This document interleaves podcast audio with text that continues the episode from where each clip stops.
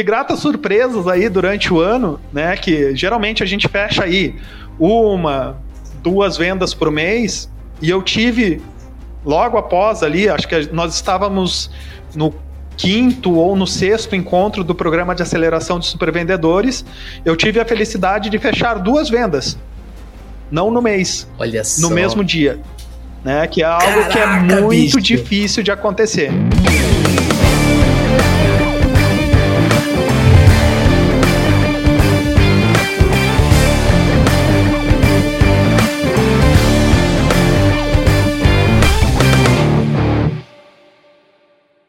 Olá, supervendedores, tudo bem? Estamos começando mais um episódio do Papo de Vendedor. O meu, o seu, o nosso podcast de vendas. Um podcast feito de vendedores para vendedores.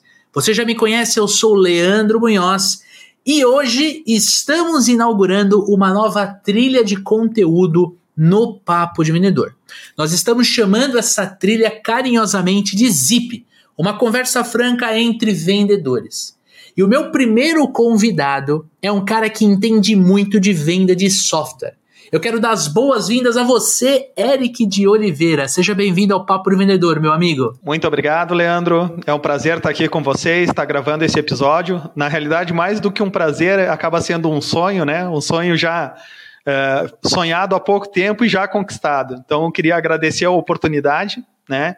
Faz parte aí também é, dos ouvintes do Papo de Vendedor, adoro o podcast, né? Também sou assinante dos conteúdos dos supervendedores lá no YouTube e é um prazer estar aqui podendo falar com toda a galera de vendas. Que legal, cara. Esqueceu do principal, é aluno do programa de aceleração, turma 6. Exatamente, aluno da, do PASV, né, do programa de aceleração de supervendedores, da sexta turma. Uh, com certeza absoluta, não desmerecendo as turmas anteriores ou as que vão vir, a melhor turma que vocês já tiveram, pode ter certeza disso. É verdade, a turma de vocês é sensacional, vocês são muito animados, gente. É, a gente se puxa. É bom demais. É bom demais, bom demais. E eu queria, antes da gente entrar no tema aqui de como vender software, cara, eu queria que você contasse rapidamente, né, um pouquinho da tua história profissional e como é que você entrou nesse mercado de software. Bom, Leandro, eu comecei a trabalhar muito, muito jovem, né? Comecei a trabalhar com 14 anos e iniciei. Uh, eu sou natural de Caxias do Sul, Rio Grande do Sul. Iniciei na metalurgia, né? Que o sonho de todo pai e toda mãe da, da região onde eu moro é que o seu filho faça Senai e trabalhe numa grande metalúrgica. Comigo não podia ser diferente. Trabalhei dentro de metalúrgica por aproximadamente uns cinco anos e chegou um tempo ali que eu já não, não me identificava mais com aquilo, eu era operador e programador de CNC, né, tinha um salário confortável, mas resolvi, resolvi mudar aí de áreas, mudar de profissão para uma profissão que eu pudesse ter contato com seres humanos, que era muito ali na máquina, né?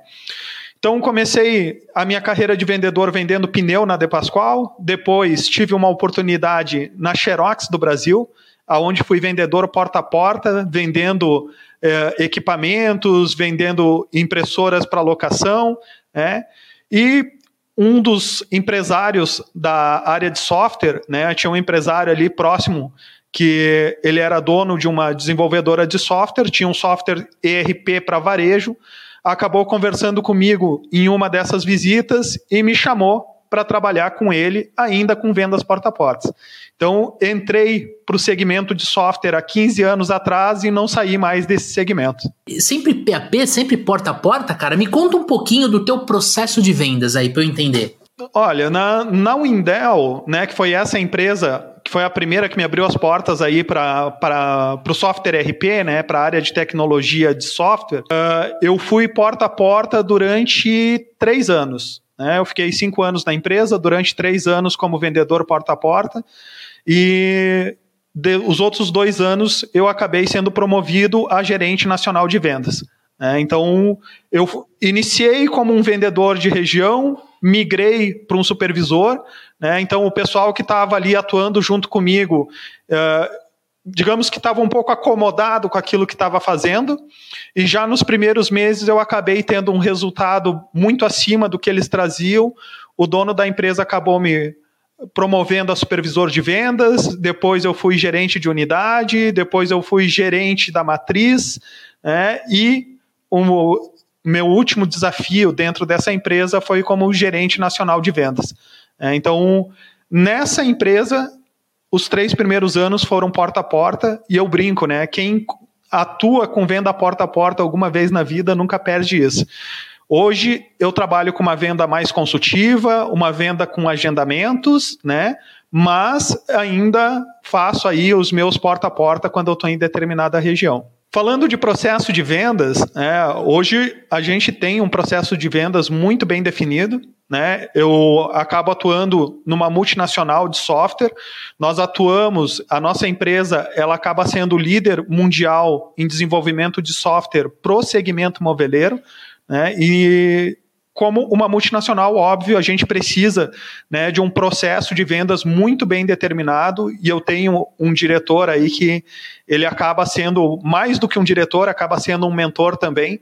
Ele realmente nos cobra esse processo e está sempre em cima ali para que a gente possa seguir o processo de uma forma adequada. Tá. E como é que funciona esse processo? O amigo ouvinte que está interessado em vender mais software ali, pô, ele quer, ele quer modelar, ele quer aprender com você. Como é que você explicaria o processo de vendas é, de um software? É, hoje o processo de vendas de um software, tá? Uh, principalmente quando a gente fala de software, que é uma venda consultiva, onde a gente precisa realmente ter informações muito detalhadas da operação do cliente, é, eu acredito que ele tem que ser um processo muito bem modelado e ele já tem que ser muito bem modelado iniciando da prospecção. Né? Hoje na nossa empresa a gente atua com a RD Station. O nosso processo ele está todo modelado com base no CRM da RD Station. Né? Então, isso nos ajuda uhum. bastante. Mas falando de etapas desse processo, a gente tem as etapas de prospecção, né? Então, desde a abertura de um lead, a gente parte para o processo de qualificação desse lead, uma vez que esse lead está qualificado, né, que a gente já conseguiu fazer uma análise prévia desse lead, a próxima etapa então é atendimento de venda, né, que é quando esse lead, depois de qualificado, ele chega para o vendedor, né, nós temos profissionais que são tá. SDRs que fazem essas duas primeiras qualificações. Depois que o SDR tá. já faz essa qualificação primária, passa para o vendedor e cai num atendimento de venda.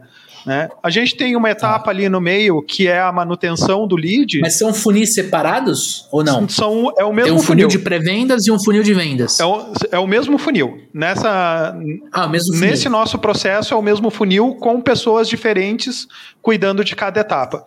Então, então o SDR ele, ele troca o dono do lead ali dentro do RDCRM. Exatamente. Ele trabalha tá. as duas primeiras etapas, uma vez que ele qualificou, ele troca o dono do lead e passa para a etapa de atendimento vendas.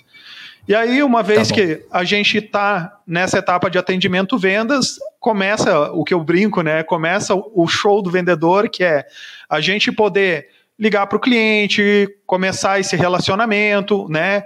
Uh, já o SDR já deixa ali um, um gatilho para o cliente de que o executivo vai estar tá fazendo contato com ele, então ele já faz uma apresentação prévia.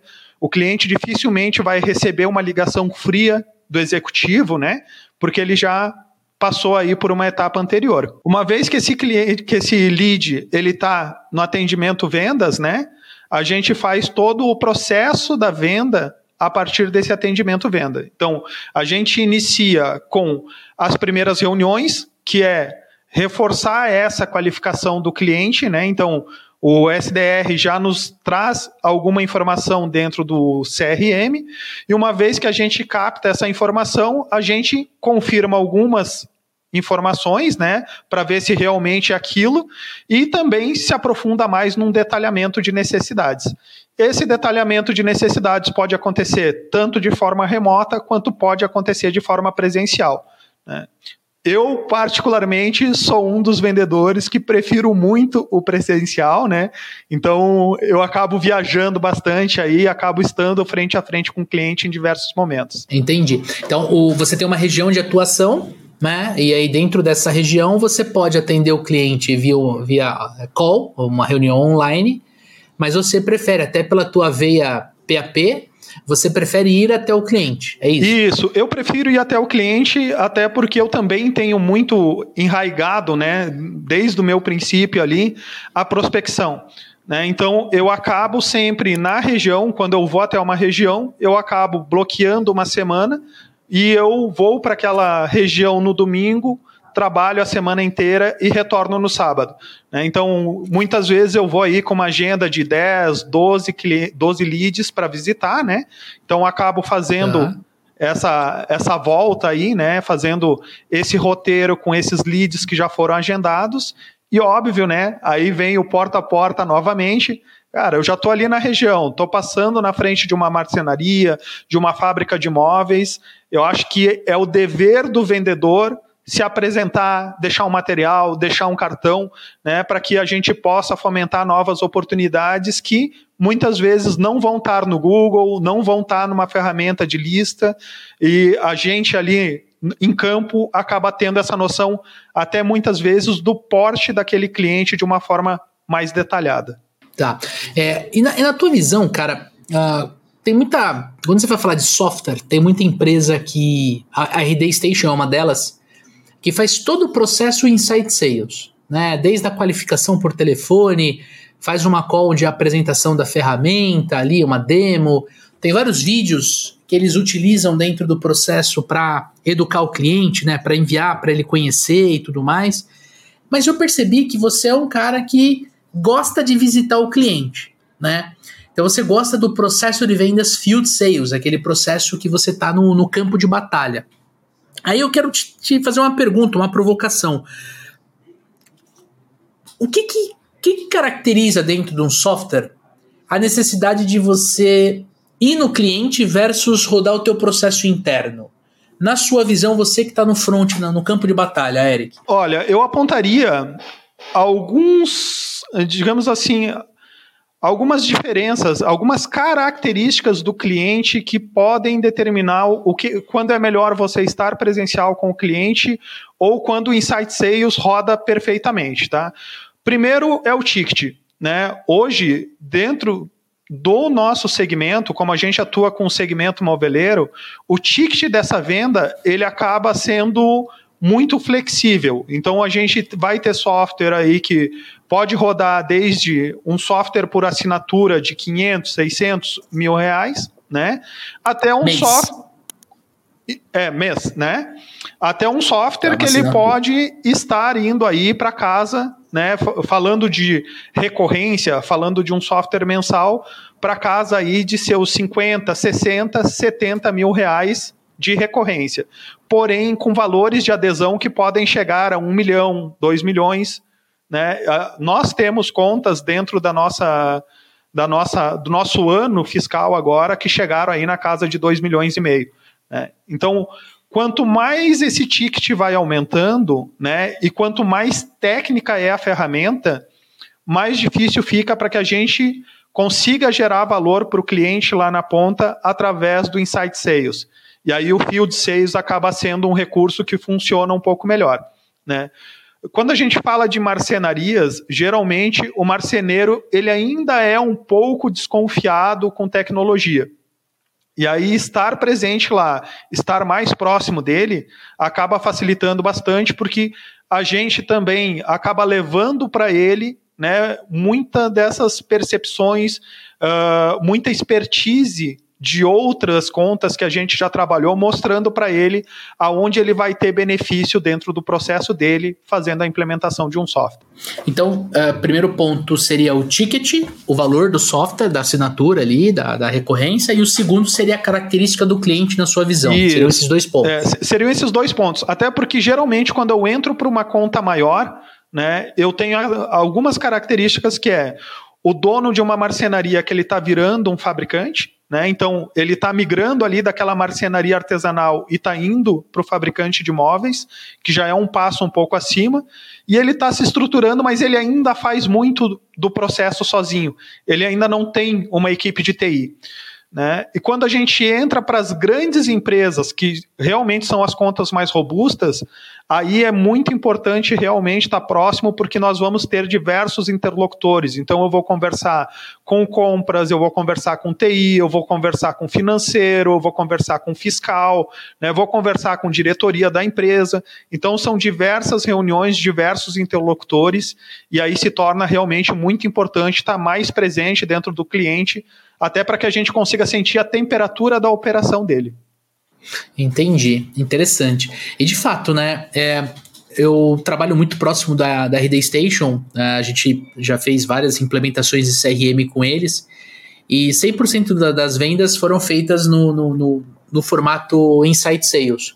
Mas eu percebo que quanto maior a quantidade de usuários, ou seja, quanto mais a empresa vai investir mensalmente no CRM, mais importante a RD ter um parceiro como supervendedores para fazer a implementação para garantir o sucesso do cliente. Mas eu participei de uma outra de uma outra de um outro projeto com um outro CRM em um CRM de grande de grande porte. Na verdade é uma é uma solução que atende mais distribuidores e ele faz uma integração nativa com o RP da, da empresa. Então, quando o vendedor ele vai fazer uma cotação, ele digita o código do produto dentro do CRM, ele monta a proposta dentro do CRM. Então, a implementação ela é muito mais alta no ponto de vista financeiro. Não estou falando caro, porque não é, porque vale o investimento, mas você faz um investimento muito mais alto justamente para garantir toda essa integração de tecnologia. E aí o processo de vendas dessa empresa, que também é um software, né? Também é um software SaaS de assinatura, ele acaba sendo field sales, porque eu fui na visita nessa empresa junto com o diretor comercial de, desse CRM, então faz total sentido. E a gente não pode esquecer a característica do cliente, né? Uma coisa é a gente agendar uma reunião online com alguém que tem familiaridade com o computador. Por exemplo, estamos gravando esse episódio aqui de forma remota. Né? Isso é possível através da tecnologia, mas muito porque, poxa, o Eric é um cara que trabalha no computador, então não, não existe resistência. Quando você vai para o teu cliente, né, o marceneiro, me corrija se eu estiver errado, mas muitas vezes esse cara ele não quer parar a produção dele, muitas vezes ele está na produção para poder fazer uma call. Mas se você estiver lá, ele para para tomar um café e te ouvir, não é isso, Eric? De vez em sempre, não é de vez em quando, tá? De vez em sempre, quando tu liga para ele, ele não te responde. Né? Por quê? Porque muitas vezes o telefone dele está distante, ele está montando um móvel, ou ele está com uma máquina ligada, ou tem uma serra do lado dele. E, óbvio, né? Como todo, como todo bom empresário, o olho do dono que engorda o negócio. Né? Então, geralmente o marceneiro ele está muito presente dentro da produção. Né? Em algumas marcenarias isso já está mudando um pouco, então é aquela situação da profissionalização dessa, desse segmento, né? Então, muitos marceneiros já migrando para marcenaria às fábricas, então separando um pouquinho o administrativo da produção, mas a gente uh, lida aí e acaba encontrando diversas vezes com grandes empresários com marcenarias muito bem estruturadas que tu chega lá e o cara ele tá nas máquinas, ele tá no meio da produção e aí, realmente, o olho no olho acaba sendo muito mais efetivo do que uma ligação.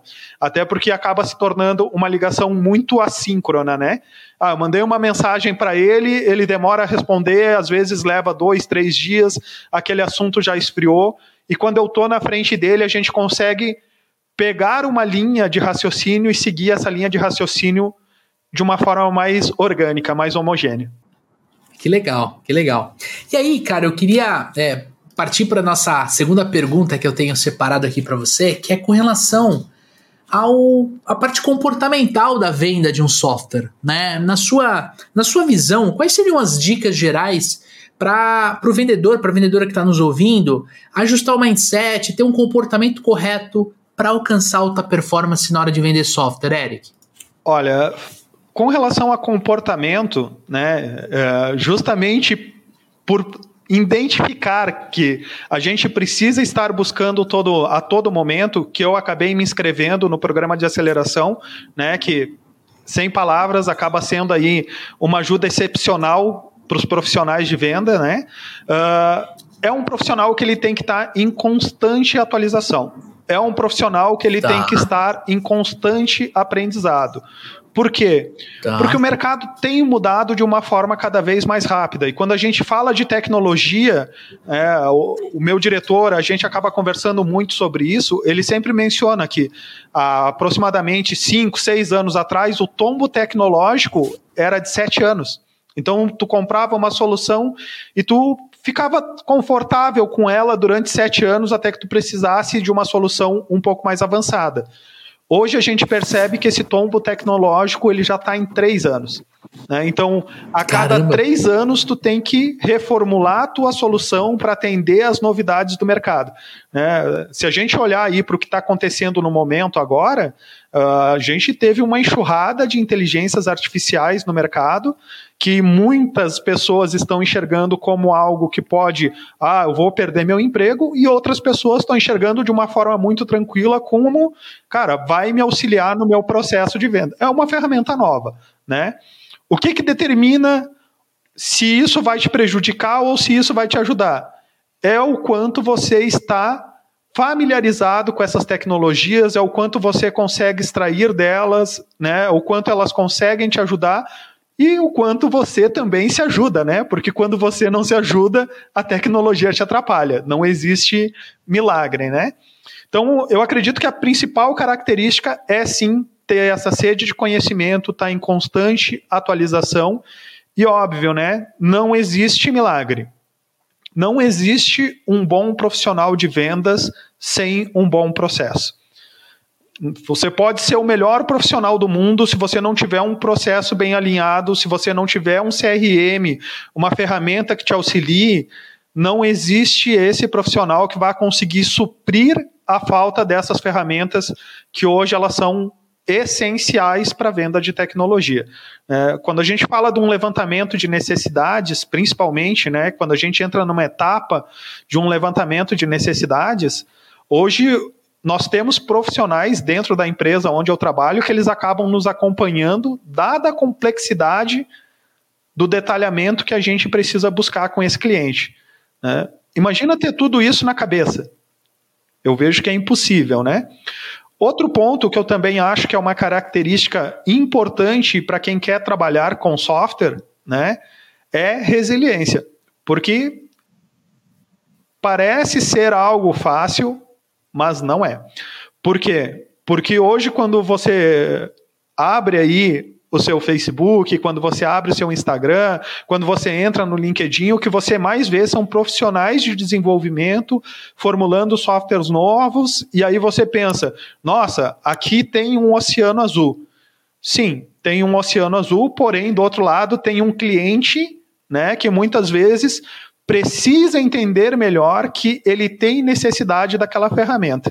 E aí, falando de software como um todo, né, não só no meu segmento, é muito importante que esse vendedor ele tenha resiliência para superar as etapas aonde ele recebeu um não. Porque o não de agora não é um não definitivo. O não de agora é só o cliente te dizendo: não estou pronto nesse momento para avançar para uma, uma próxima etapa. Então, Acho que é muito importante que o vendedor tenha essa resiliência, porque venda de software acaba sendo aí uma venda de cauda mais longa, né? Não é uma venda transacional. Você vai acabar fazendo iniciando o contato com o cliente nesse primeiro momento, mas essa é uma venda que muitas vezes ela vai ter aí dentro da sua, do seu círculo, né, dentro do seu ciclo da venda, ela vai levar três, quatro, um ano até para poder ser fechada, né? De três meses, quatro meses, até um ano para ela poder ser concluída. Então, acho que resiliência e essa sede de aprendizado são as principais características que eu percebo que um vendedor precisa ter. É, eu acrescentaria também a disciplina, né? Porque principalmente quem visita é, externamente, ele precisa ter uma disciplina muito forte, porque ele, ele não está sendo supervisionado. Então, se ele sair de casa para fazer quatro visitas e aí ele não é resiliente, recebe duas negativas e ele quer enforcar à tarde, ou seja, ele não vai fazer as outras duas visitas que ele queria à tarde, ele pode fazer isso. Ele não deve, mas ele pode, né? Se você não tiver a disciplina de você manter o teu, teu roteiro, de você manter a tua cabeça no lugar, de você falar, pô, tô indo visitar o Eric, mas a dois quilômetros dele tem uma outra marcenaria, que é o teu caso. Ah, eu vou dar um pulinho lá, mesmo já sendo perto aí das seis horas, eu vou dar um pulo lá, vou ver se eu consigo tirar mais uma visita, fazer mais uma visita, né? Eu acho que um dos comportamentos mais importantes para o vendedor que trabalha com software é a disciplina, né, Eric? Concordo, concordo plenamente, tá? E é bem isso que você falou, né? Se uh, é muito cômodo para quem está na rua enforcar uma visita, né? Então, pô, tomei é. dois não, tô para baixo, não, não fiquei legal com essa situação, ah, não tô legal para ir na próxima visita. Ok, se você fizer isso em um dia, com essa maturidade de saber que você não está legal para atender um próximo cliente uma vez, é passável, né? é, é compreensível na realidade que você faça uhum, isso. Uhum. A partir do momento que isso se torna uma muleta para que você não atinja seus objetivos, aí se torna um problema bem grande.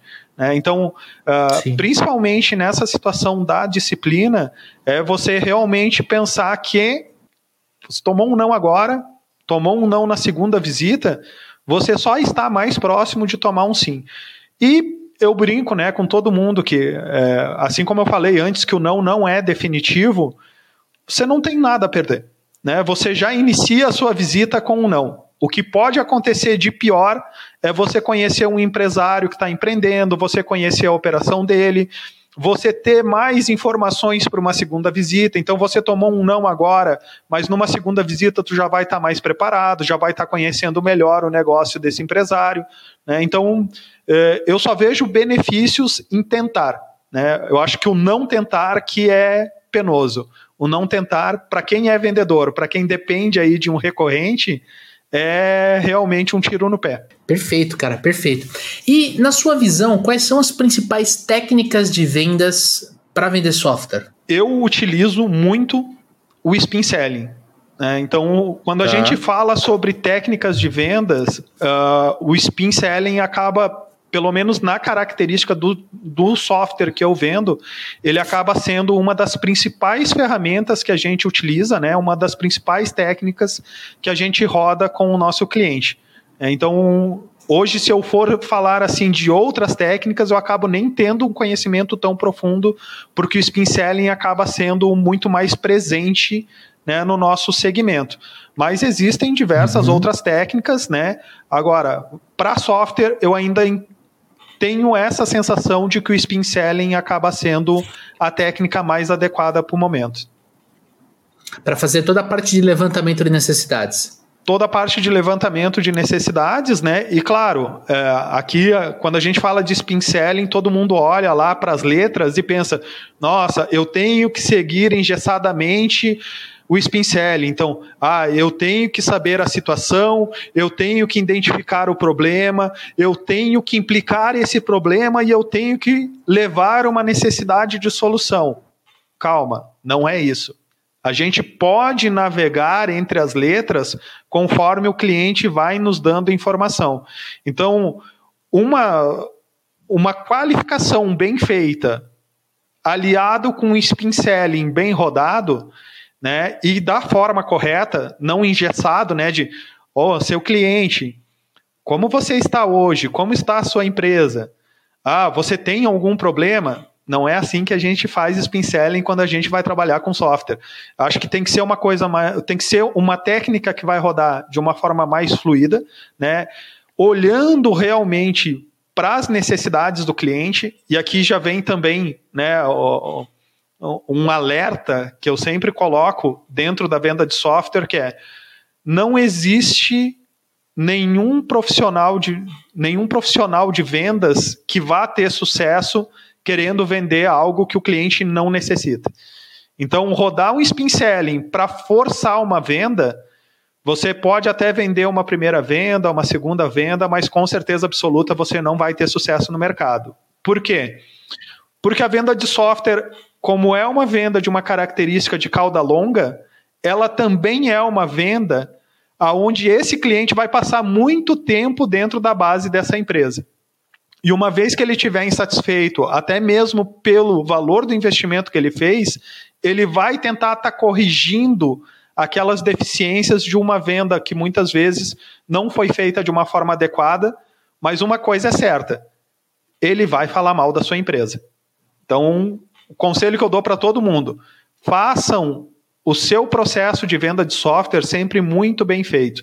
Preocupados com o cliente. Todo mundo precisa vender, mas todo mundo precisa vender corretamente. O cliente tem que ser o foco da sua operação. É, e, e, e, me ocorreu assim, em cima da tua fala, me ocorreram dois pontos, né? Primeiro, é você identificar e respeitar o processo de compras do cliente, porque às vezes você pode ter um cliente mais analítico, que ele precisa de mais tempo para tomar a decisão, mas ele é um cliente que vai ficar na tua carteira durante muitos e muitos anos. E às vezes você tem um cliente mais pragmático ou, ou até expansivo, e aí ele vai, decide, vai e tal, e é o cara que demora para fazer a implementação, que não gosta da ferramenta porque ele tomou a decisão muito rápido. Então é também identificar o processo de compras, ou que a gente fala no marketing, né? A jornada de compra do teu cliente para você encaixar. Encaixar o quê? O teu processo de vendas no processo de compras do cliente. E o segundo ponto, pessoal, é até meu papel aqui como, como âncora do, do Papo de Vendedor, é, às vezes é traduzir um pouquinho né, o que o convidado traz para gente aqui. O Eric já está no nível mais avançado, então eu quero nivelar um pouquinho. O Eric trouxe para nós aqui uma, um, um, framework, né, uma técnica de levantamento de necessidades chamada Spin Selling. O Spin Selling é, ele, ele é, é uma metodologia desenvolvida pelo Neil Heckman no início dos anos 90 para justamente ajudar os vendedores de vendas consultivas a venderem as suas soluções para dentro das empresas. Porque muitas das vezes você está falando com um cliente que não toma decisão sozinho ou às vezes ele não toma decisão. Então você precisa usar uh, um framework mais avançado para você conseguir fazer o teu levantamento de necessidades, mas também gerar muito valor no outro lado. Se você trabalha com software mais é mais de entrada no mercado, com ticket médio mais baixo, você às vezes pode, e, e, vamos supor que você conversa direto com tomadores de decisão, às vezes você pode usar um outro framework. Você pode usar, por exemplo, o GPCT ou até mesmo o Bunch, que é um framework ainda mais simples, tá? O objetivo aqui do nosso papo não é né, falar sobre esses frameworks, mas é para dar esse, esse insight e também lembrar que dentro do nosso treinamento a gente tem aula né, explicando cada um deles ali para vocês poderem escolher aquilo que faz mais sentido, né, Eric? Mas eu queria tocar num assunto que eu acho que é tão importante quanto o levantamento de necessidades. Eu queria perguntar para você como é que você faz para contornar as objeções e não só na hora de fechar negócio, mas durante todo o teu processo de vendas. Como é que você como é que você fica ligado para as objeções, cara? Solta o, Dá o mapa da mina aí agora. Bom, vamos lá, né? Principalmente quando a gente fala de objeções, e aí você trouxe aí um, um insight que ele é totalmente verdadeiro, ela não acontece só lá no momento da negociação, a objeção acontece durante todo o processo de vendas, né? Então, eu, eu, brinco com, a, com as com as duas profissionais que trabalham junto conosco, né, fazem a parte da, da prospecção, que elas acabam sofrendo objeções o tempo todo, né? Porque Hoje ninguém quer receber um vendedor, né? Principalmente sabendo que ele vai ter que investir no final daquela visita, né? Então, assim, a, a gente tem aí esse contorno de objeções a todo momento no processo. Eu acho que o grande ponto da objeção é você estar tranquilo e preparado para receber a objeção. Né? Uma vez que você ah. tem o treinamento correto, né? Uma vez que você treina isso dentro de casa, fazendo aí, às vezes, um roleplay, né? fazendo aí uma, uma dinâmica de vendas com as principais objeções do seu segmento, fica muito mais fácil depois, lá na frente do cliente, você contornar essas objeções. Né? Então, eu acho que a tranquilidade e o preparo, eles são determinantes para que você consiga fazer o contorno dessas objeções, certo? Outro ponto muito importante, né, além de saber contornar as objeções, é realmente ter feito um levantamento de necessidades muito bem feito. Por quê? Porque uma vez que você faz esse levantamento de necessidades muito bem feito, você já consegue antecipar algumas objeções. Então, antes que o cliente te traga essas objeções, você já antecipa elas com ele. Né? Então, hum. pegar um gancho aqui, né? Muitas vezes o cliente vai dizer: Ah, mas o teu software é o mais caro do mercado. Certo? Uhum. Isso você já tem essa informação, você já sabe que seu software não é o mais barato. Então, muitas vezes você já pode antecipar com ele, levando para ele os benefícios dele ter uma ferramenta mais completa. Né? Eu muitas vezes eu falo para o cliente durante as nossas reuniões, né? Olha, seu Leandro, eu sei que o nosso software ele não vai ser o software mais barato que o senhor vai encontrar no mercado, mas com certeza absoluta ele é o software mais completo para sua necessidade nesse momento. Porque Boa. nesse ponto aqui, onde você precisa de uma integração com máquina, o nosso software ele já tem integração nativa com esse fabricante que você já tem a máquina aqui. Né? Esse ponto aqui que você precisa hoje, né, que, de, que um profissional faça todo o teu plano de corte, que ele pare, que ele desenvolva, e muitas vezes você perde aí uma manhã, ou às vezes até um dia inteiro de um profissional montando um plano de corte, o nosso software ele já vai te trazer o plano de corte de uma forma automática. Ou seja, projetou, clicou em um botão, o teu plano de corte já vai estar tá ali prontinho. Sem margem para erros, né? Porque não é querendo desmerecer ninguém, a gente sabe que todo ser humano pode errar, né? E o erro, sim, muitas sim. vezes, numa operação, ele pode custar o lucro daquele, daquela marcenaria, daquela fábrica de móveis, né? Então a gente uhum. elimina aí muitas chances de erro. Né? Então, eu Entendi. procuro sempre, quando eu consigo perceber que vai vir uma objeção aí na frente, e elas vêm, né? Então, as principais tá. objeções eu já procuro contornar antes do cliente me trazer essas objeções. E claro, né? Perfeito. Como e... a gente não consegue mapear todas as objeções, tem que estar preparado para quando o cliente te trouxer uma objeção, respirar fundo, Sim. né? Nunca responder de bate pronto uma objeção, né? Porque porque daí parece que você já estava maquinando para responder aquela objeção e não estava prestando atenção naquilo que o cliente estava te falando. Então é respirar fundo, fazer uma pausa, responder tranquilamente e de preferência contornar essa objeção falando verdades. Né? Se você confia no seu produto, acho que você não vai ter nenhum tipo de problema com isso. É, exatamente. E eu, eu gostei que você trouxe um ponto aqui uh, que é muito interessante, que é você conseguir, né, ajustar o teu ímpeto interno na hora que vem uma objeção. Isso é comportamento. A gente que trabalha com vendas, a gente não percebe, mas isso é uma reação emocional à, à objeção. Agora, se eu paro para olhar a objeção como algo positivo, é, ou seja, eu mudo meu mindset, a forma de pensar, eu falo assim, pô, se ele está colocando uma objeção, é porque existe o interesse. Ele está considerando a compra do software na, na marcenaria, na oficina, na empresa dele, né? Ele está considerando. Por isso que ele me trouxe essa dúvida. Opa! Positivo. Se eu altero essa forma de analisar, essa forma de pensar, cara, a minha tonalidade sai corretamente, as minhas palavras saem corretamente, aquilo que eu estou pensando eu consigo externalizar eu consigo influenciar muito mais o meu cliente, cara. Então é aí, ó, a importância do comportamento de novo, né, Eric? Principalmente quando a gente traz para esse ponto, né, de estar preparado, de ter essa inteligência emocional para não enxergar a objeção como algo ruim, né? Até porque realmente não é. é.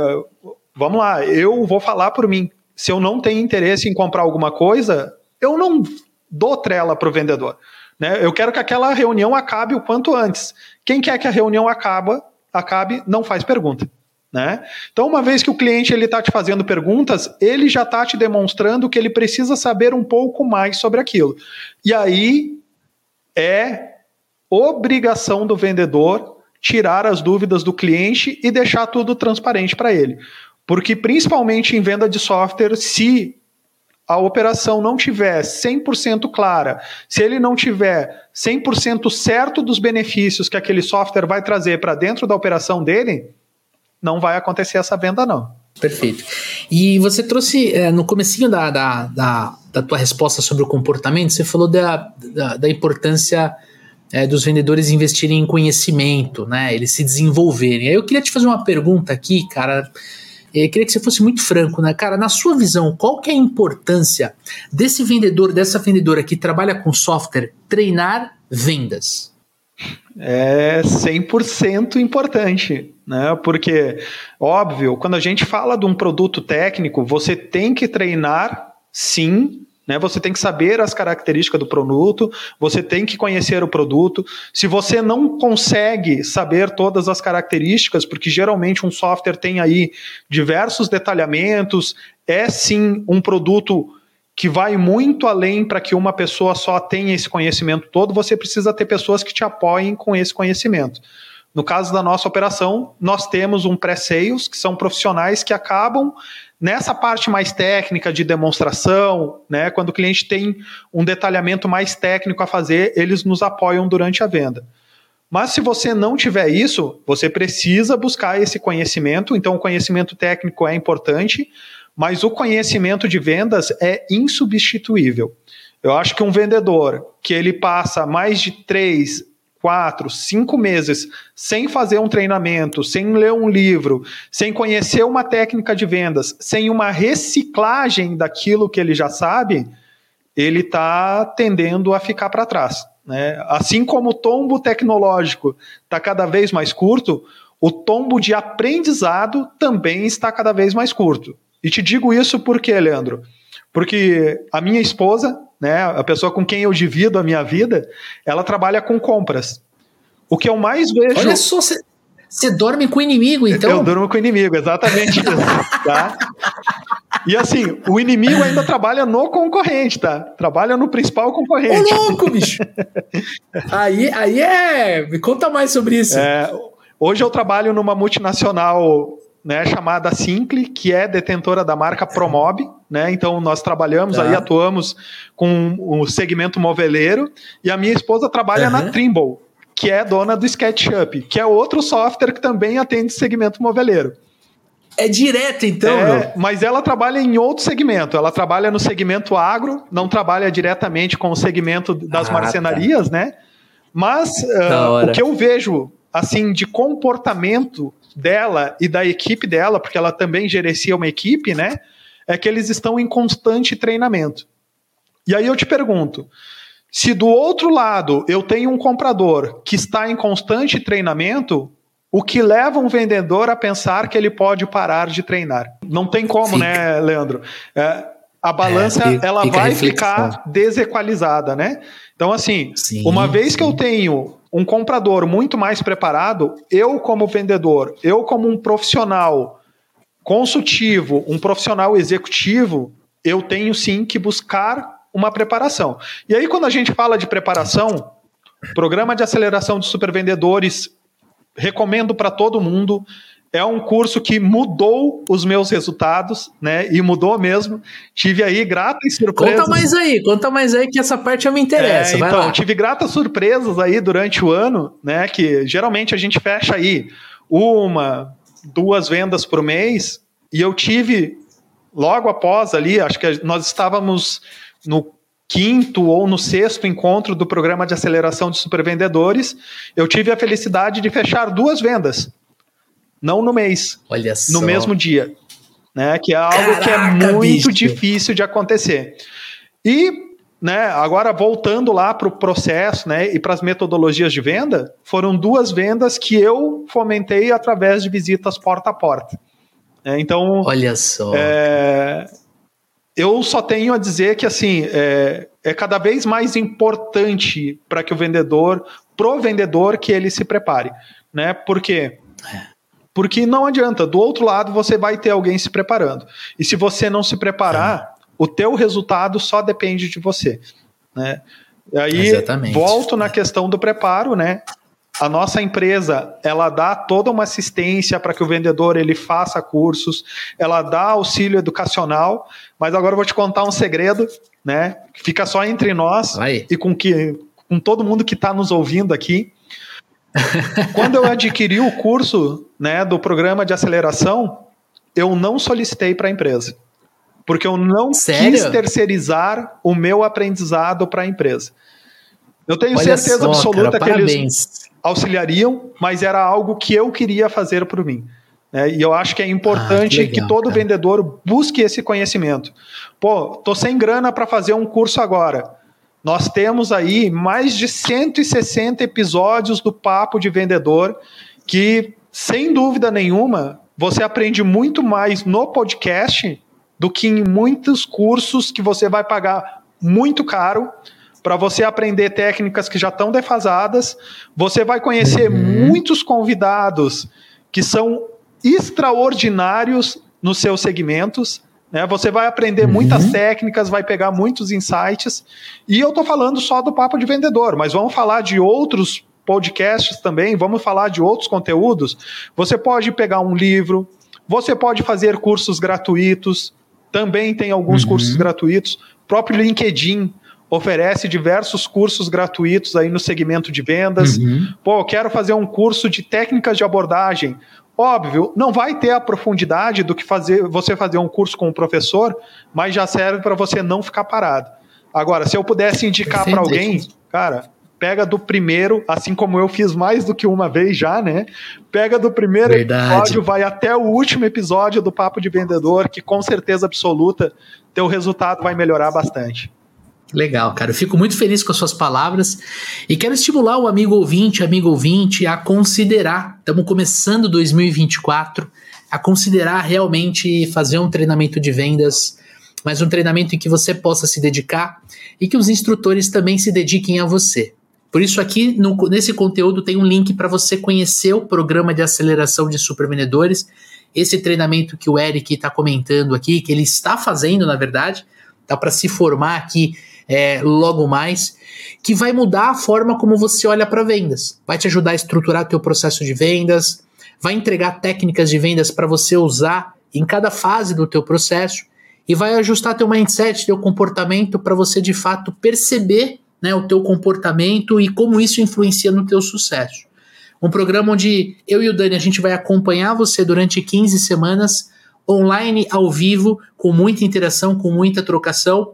O Eric é aluno do programa de aceleração da turma 6, tá aqui gravando com a gente. A gente tem outros alunos que vão gravar aqui para vocês entenderem, né, que o resultado ele vai aumentar, o seu sucesso ele vai chegar à medida que você invista em você, que você é, é, é, invista tempo lendo um livro, escutando um podcast, mas fazendo também um treinamento, se dedicando, fazendo os exercícios. E não é à toa que o Eric tem um puta resultado e tá aqui no primeiro zip, né? Ele fez os exercícios, ele trocava muita ideia comigo. Ah, cara, era, era uma, é, é uma troca muito intensa. E isso faz com que o sucesso chegue para ele, assim como a gente deseja que chegue para você também. Então fica de novo o convite, tem um link na descrição desse conteúdo para você conhecer o programa de aceleração. Tamo junto? Eric, para a gente finalizar o nosso episódio, eu queria abrir um espaço para você falar de como as pessoas podem se conectar com você e, claro, né, deixar aí o espaço para você mandar um abraço para nossa audiência, cara. Ah, muito obrigado, Leandro. Bom, para as pessoas se conectarem comigo, né, é só me procurar lá no LinkedIn. É, eu estou no LinkedIn através do Eric underline Oliveira underline CXS, né, que é como eu sou de Caxias do Sul e eu tenho muito amor à minha terra, foi Caxias ali no underline também. né? Boa, Uh, boa, boa. Nas redes sociais também, né? O mesmo Eric underline Oliveira underline CXS. Também estou no Instagram, estou no Boa. Facebook. O pessoal pode me procurar lá que fica fácil de me achar. Antes É. de terminar, Leandrão, só queria dar o meu testemunho, vamos dizer assim, de que sem sombra de dúvidas, quem buscar aí fazer o programa de aceleração de supervendedores não vai se arrepender. Porque de todos os treinamentos que eu já fiz até hoje, eu nunca estive num treinamento aonde os professores, aonde os facilitadores estiveram tão próximos, tão pertos e tão engajados com os alunos. E aí, né, não posso deixar de fora, né, o Leandro, o Daniel, mas também fazer um enorme agradecimento para a Lu, que sempre nos ajudou, né, sempre nos aguentou quando a gente estava cheio de dúvidas ali. A Tassi também, né, que também nos auxiliou aí durante um, um bom período do curso. Então, dizer Sim. que, cara, sem sombra de dúvidas, quando eu falo de investimento na minha carreira, no desenvolvimento do profissional que eu sou, esse foi um dos principais investimentos que eu fiz para minha carreira. Que legal, cara. Eu fico muito feliz de ouvir isso, cara. Eu agradeço de coração é, a tua participação aqui no Papo do Vendedor, teu engajamento do programa de aceleração. Pô, tá tendo resultado, não é à toa. Você tá trabalhando, você é merecedor desse sucesso. Né? Se você vendia dois por mês, passar a vender dois por dia, porra, é, é, é realização profissional, é ganhar dinheiro, é ser visto dentro da empresa e, cara, parabéns. Você é merecedor desse sucesso, Eric. Cara, muito, muito, muito obrigado pela sua participação. E o amigo ouvinte que está nos escutando já sabe, semana que vem tem episódio novo no ar. E olha só, se você curtiu esse episódio, você não sabe o que vai acontecer na segunda-feira, 7 horas da manhã. Então já aproveita para se inscrever no nosso canal aqui. Se você estiver assistindo no YouTube, já curte e se inscreve no canal. Se você estiver ouvindo no Spotify, já clica no nosso nominho ali, Papo de Vendedor, se inscreve no nosso canal, porque aí as duas ferramentas, as duas plataformas vão avisar você quando o episódio ficar pronto. Tamo junto? Um forte abraço, boas vendas e sucesso!